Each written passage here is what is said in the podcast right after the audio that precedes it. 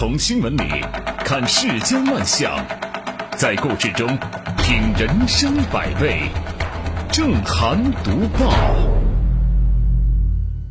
欢迎您收听正涵读报。在我们节目播出的过程当中，欢迎您通过无锡经济广播的微信公众号与我们保持互动，就我们的节目内容发表您的观点。没有继承人的公民遗产，最终会落在谁手里？这个问题的答案可能会出乎很多人的意料。二零一六年一月。时年三十八岁的北京丰台人杨某利去世，留下了一套没有还完贷款的商品房。杨某利父母双亡，未婚，没有子女，也没有兄弟姐妹、祖父母和外祖父母，更没有留下遗嘱。这意味着没有人继承杨某利的房子。近日，北京丰台法院判决认定丰台区民政局为杨某利的遗产管理人。根据民法典，如果被继承人没有继承人或者继承人均放弃继承的，由被继承人生前所在地的民政部门或者村民委员会担任遗产管理人。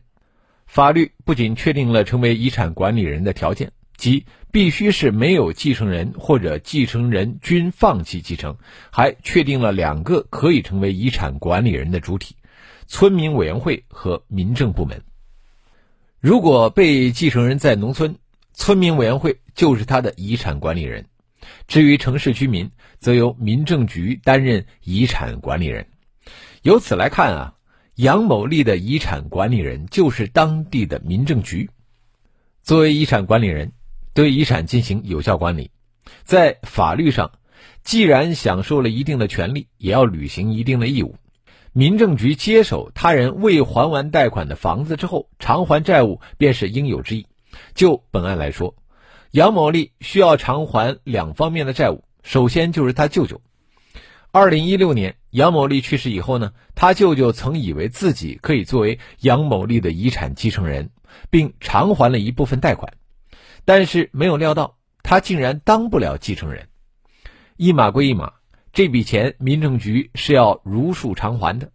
另一方面，北京住贷担保中心履行担保义务，偿还剩余借款本金、利息和罚息，代偿数万元款项，将贷款结清。民政局作为遗产管理人，也有必要向北京住贷担保中心履行相关的还债义务。当然，就本案来说。如果民政局履行遗产管理人的职责，变卖了上述房产，偿还了上述债务之后还有剩余，在没有立遗嘱的情况下，杨某立唯一的亲人舅舅可以有条件继承。根据民法典规定，对继承人以外的依靠被继承人抚养的人，或者继承人以外的对被继承人抚养较多的人，可以分给适当的遗产。如果说杨某丽的舅舅是依靠杨某丽抚养，或者对杨某丽尽到了一定的抚养责任，那么他也有分得适当遗产的权利。有恒产者有恒心，公民生前的遗产该怎么样流传下去，是一个政治经济问题，也是一个法律问题。法律啊，不仅确定了婚姻家庭关系，也确定了财产继承关系。让公民的遗产能够有序接手，从法定继承到遗嘱继承，再到特殊继承乃至遗产管理，形成了一个完整的继承体系。从血缘亲属到非血缘人员都被纳入继承体系之中，国家则成为兜底的主体。回到这次略显特殊的继承案例当中，民政局其实是代表国家接手了公民遗产。当然呢，国家接手。是比较特殊的形式，主要是履行遗产管理人的职责，最终通过管理遗产，相关收益将回馈社会，而这也是设计遗产管理人制度的目的所在。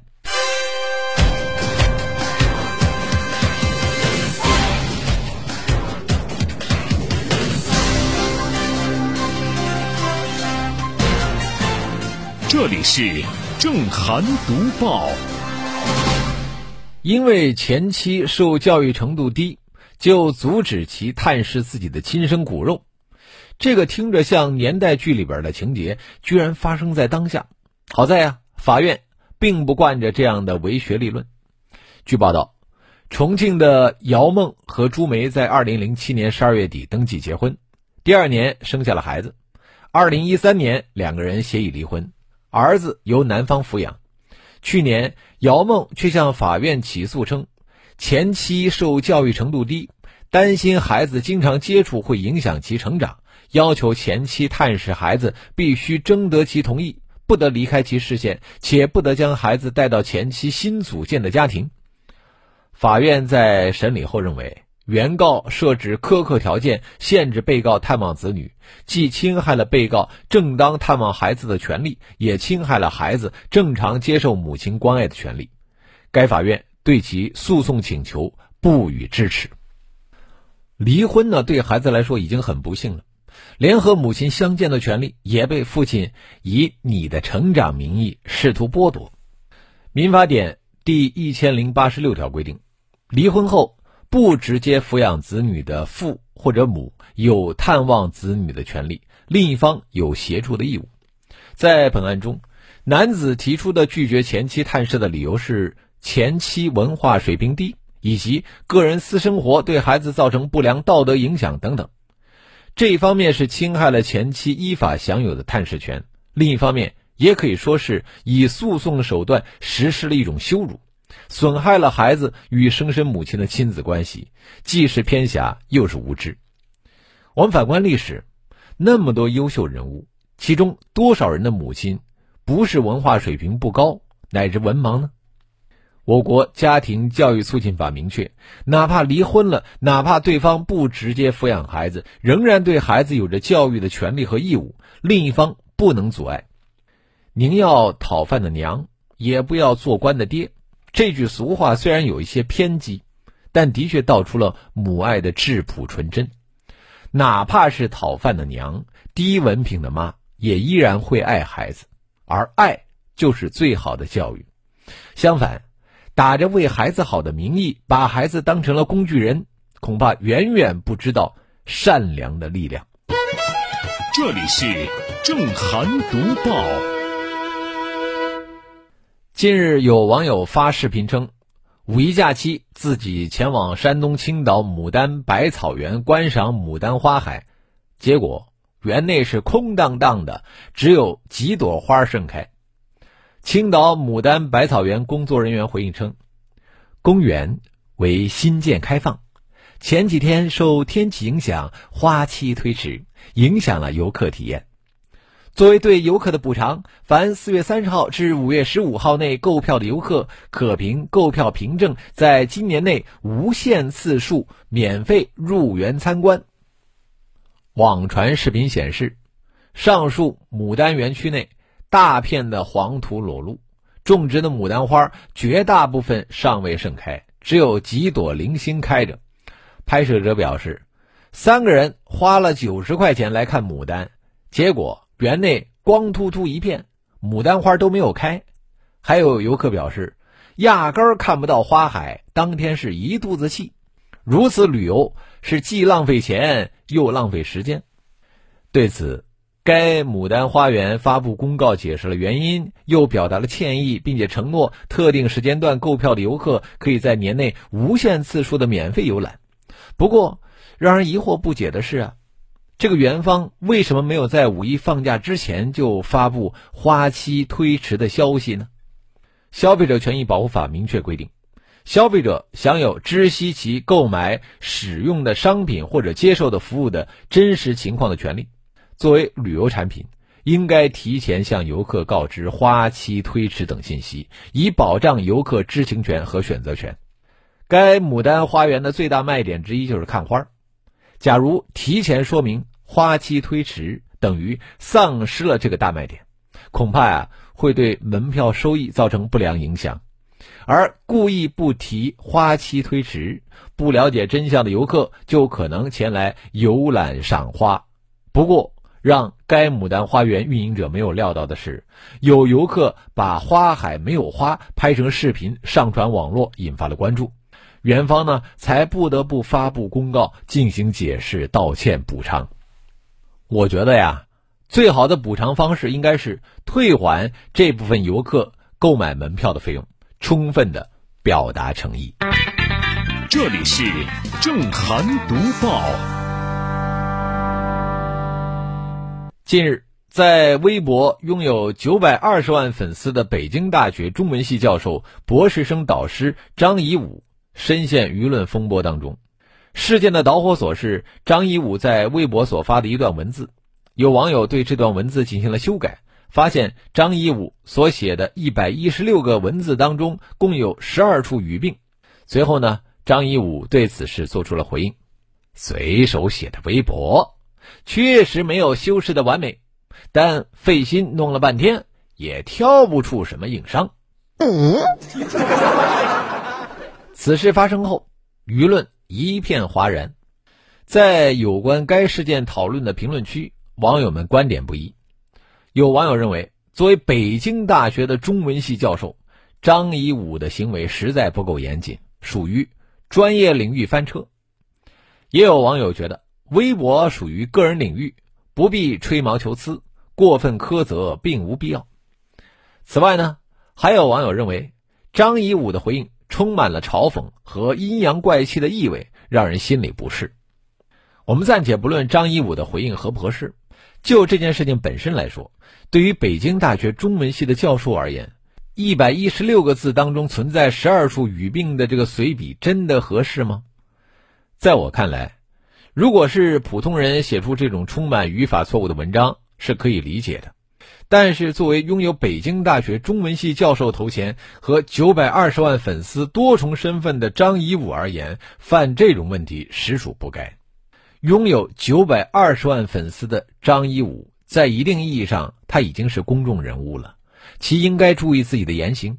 除此之外，张教授的言行更关系到北京大学的名声和荣誉，毕竟其微博认证说明当中明确标出了。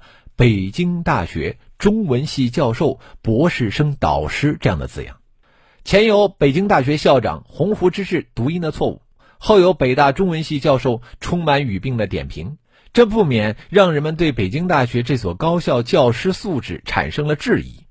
而从学者和老师的身份出发，张教授也应该坚定维护中文的严谨性，在此事当中，即使是随笔。张颐武对文字的态度也是有所欠缺的。学生在犯语法问题的时候，是不是也可以用这样的理由去搪塞？他又该如何教授学生文字的严谨性和对语言的尊重呢？因此，网友对张颐武这段文字的批评，算不上严要求。这里是正涵读报。接着我们来看一看微信平台，炸鸡可乐爆米花说：“这是人走了，钱没有花完。”十方他说：“从正面的角度想，法律呢不敢把非直系亲属写进继承人里边。想想啊，如果死了以后，舅舅、姨妈之类的亲戚可以合法继承你的财产，那会不会多出很多命案？直系血亲都有谋财害命的，更何况其他亲戚？”东东和洋洋他说：“以后独生子女以及少子化这样的情况会更多吧？”八仙老九说：“民政局这两天是新闻热点。”冲浪七号说：“这是提醒大家早早的写好遗嘱。”啊，雨燕的翅膀，这应该是个非常懂法律的。他说：“根据民法典，法定继承人的范围，第一顺序配偶、子女、父母；第二顺序兄弟姐妹、祖父母、外祖父母。”啊，舅舅呢不在这个范围里边，所以说，哪怕外甥没有任何亲人，对于外甥的财产，舅舅也不能够法定继承。红袖添香说：“嫌弃人家学历低，你和人家结什么婚，生什么孩子啊？真无语。”大柱之恶说：“爱就一个字，渣的理由千千万。”董特靠谱，他说：“这不是活脱脱的一个陈世美吗？不就嫌弃人家学历不高，没钱吗？还说的冠冕堂皇的。”豆苗。说学历高并不代表人品素质高。没有什么可以轻易把人打动，除了正义的号角；没有什么可以轻易把人打动，除了内心的爱；没有什么可以轻易把人打动，除了前进的脚步。正涵读报，新闻背后总有动人之处。正涵读报。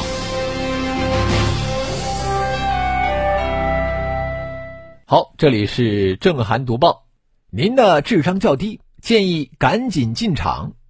您的智商真高，已比肩爱因斯坦。这些风靡全网的智商测试，您有尝试吗？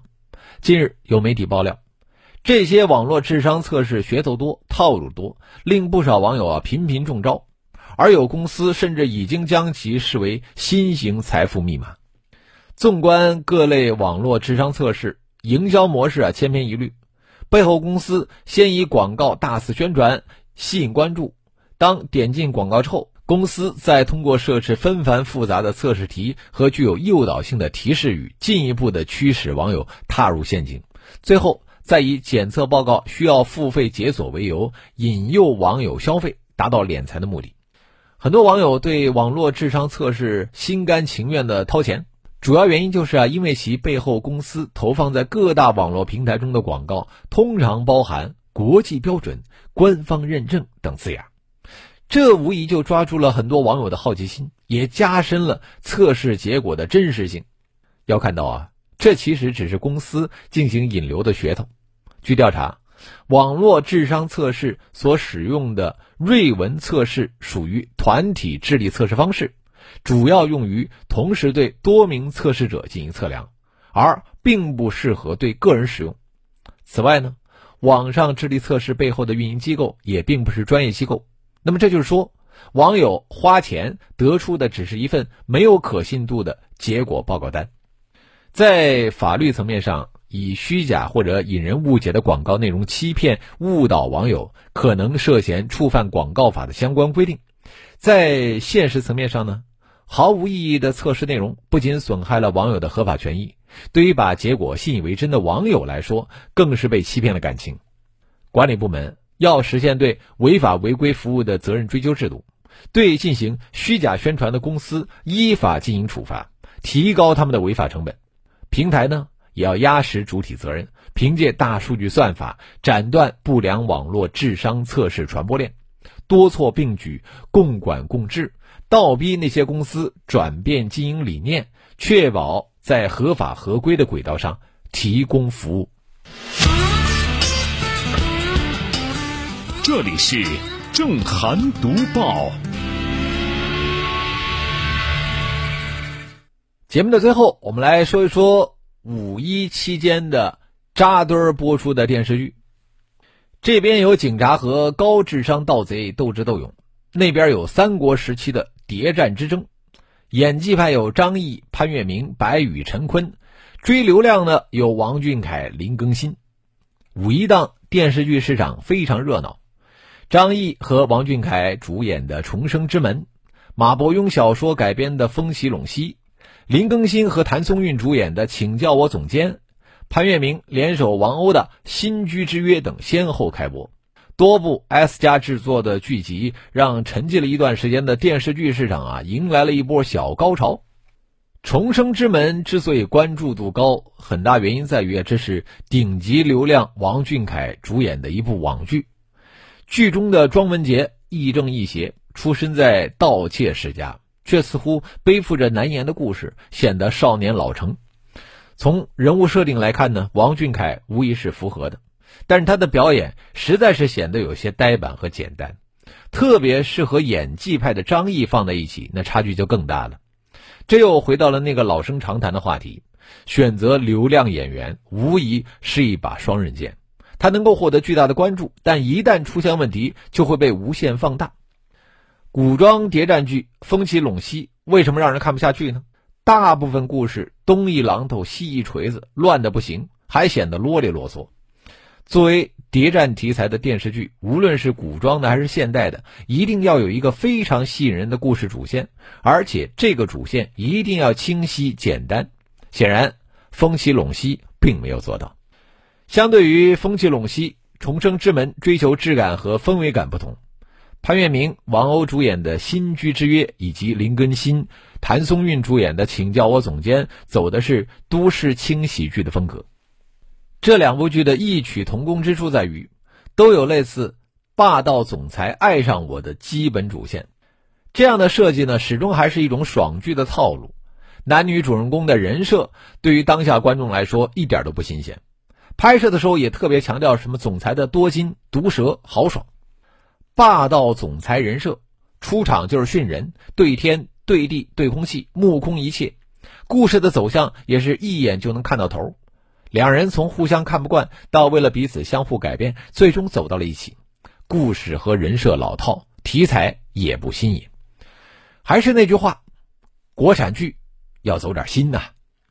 好了，今天的读报我们就说到这里，非常感谢您的收听和参与，我们下次节目再会。